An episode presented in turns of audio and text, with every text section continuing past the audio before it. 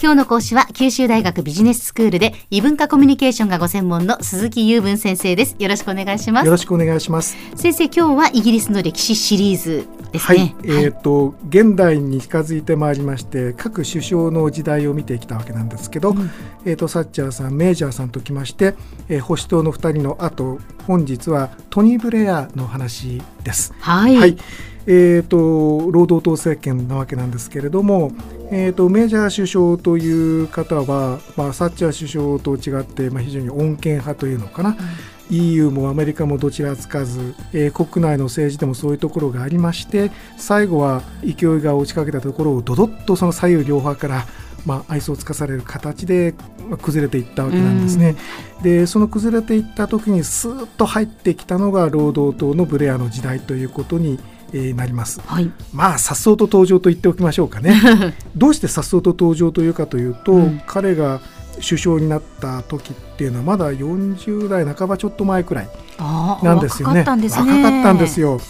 あのイギリスでちなみに最年少の首相というのはショーピットという人が20代前半っていうまあ記録がありますけどね。へーえーとまあ、若い人は特に問題ないわけです。イギリスは前から、ね、言ってる通りあり考えられないことが結構起きる国でお子様が2人いる時代がいたりとか いろんなことがありましたよね英語が喋らないお子様がいたり。はいはいはいえー首相に97年になるわけなんですけれども、はいそこから10年ちょっとで2007年まで在職してましてこれもあの非常に長い在職期間でした。あの当時のことを覚えてる方はトニー・ブレアの時代って結構長かったなという印象をお持ちだと思うんですけども、うん。えー、と実はその3年ほど前1994年に、えー、と労働党の党首になっていまして、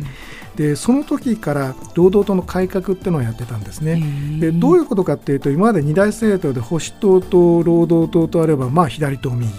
えー片方はその完全な資本主義で片方は社会主義的なところがあるということだったんですけども社会主義でガチガチでその何でも国有化してっていうことの印象を振りまいていてはこの先労働党の後がないぞというふうに彼は考えたんですね。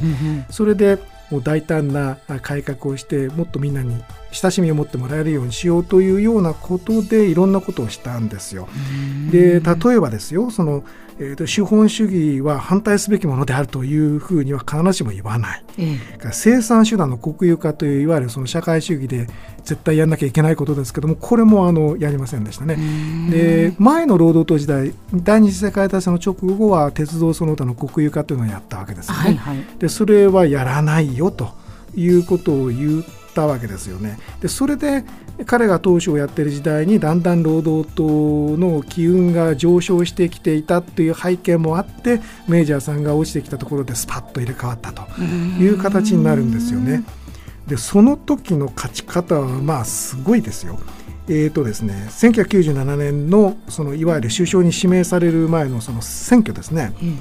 えー下院で659議席当時あったんですけど労働党はなんと418、うん。保守党はなんと165うわあのダブルスコア以上ですよね。本当ですにね。2.5倍ぐらいでしょうかね。ええこれはあの当時の空気をよく出していると思いますけれども、労働党支持者たちは相当喜んでのたちまったでしょうね。ね圧倒的に労働党が強かったってことですね。そうなんですね。でもちろん足し合わせても659になりますのでいくつか小さい政党もあるわけなんですけど、ええ。まだ二大政党の時代なわけです。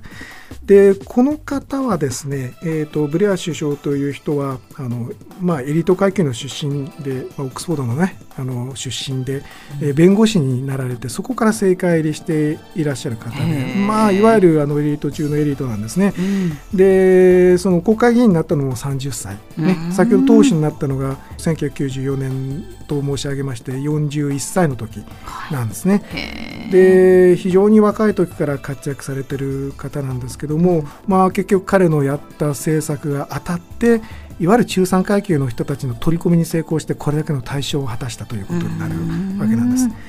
で彼のですねい一番大きな功績として普通取り沙汰されるのが北アイルランドの問題ですねいわゆるテロの問題ですよ。はい。えー、とサッチャー首相も本当に寸田のところで爆殺されるかというようなテロもあったぐらいですので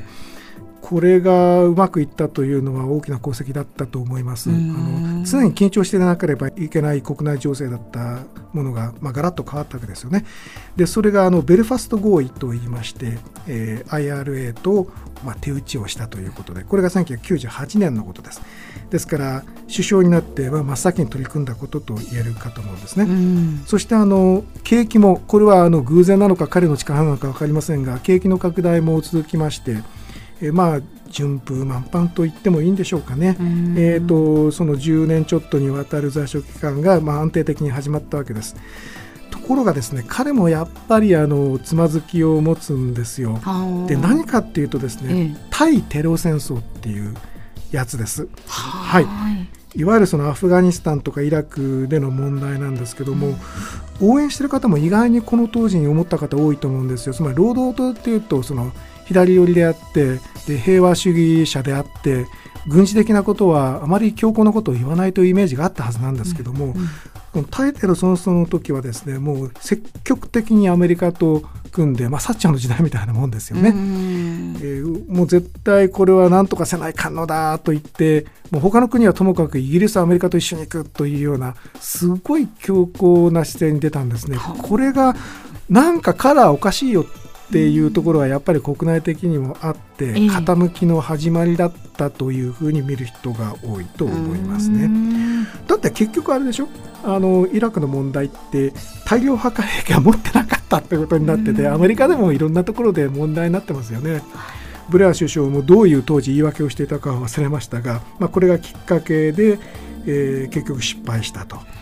でイギリスの国内にもかえってテロが蔓延するようになったという逆の効果を生んでしまったというところが皮肉なわけなんですね。あのロンドンであのバスのテロなんかがあったのを覚えてる方もいらっしゃるかと思いますね。はいはい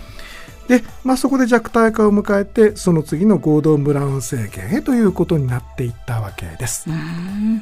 では先生今日のまとめをお願いします。はいメジャー首相の後労働党にスイッチして始まったトニー・ブレア氏の首相の時代ですが最初は非常に順風満帆だったんですけども最後はその対テロ戦争のつまずきで、えー、最後を迎えて次の時代へというふうにまとめておきたいと思います。今日の講師は九州大学ビジネススクールで異文化コミュニケーションがご専門の鈴木雄文先生でしたどうもありがとうございましたありがとうございました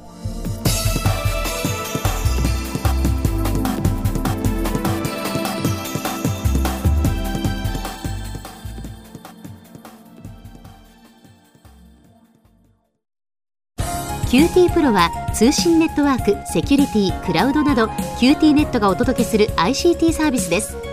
九州中に展開した光ファイバー網を基盤に一番身近なビジネスパートナーとして九州の企業自治体の皆様をサポートします。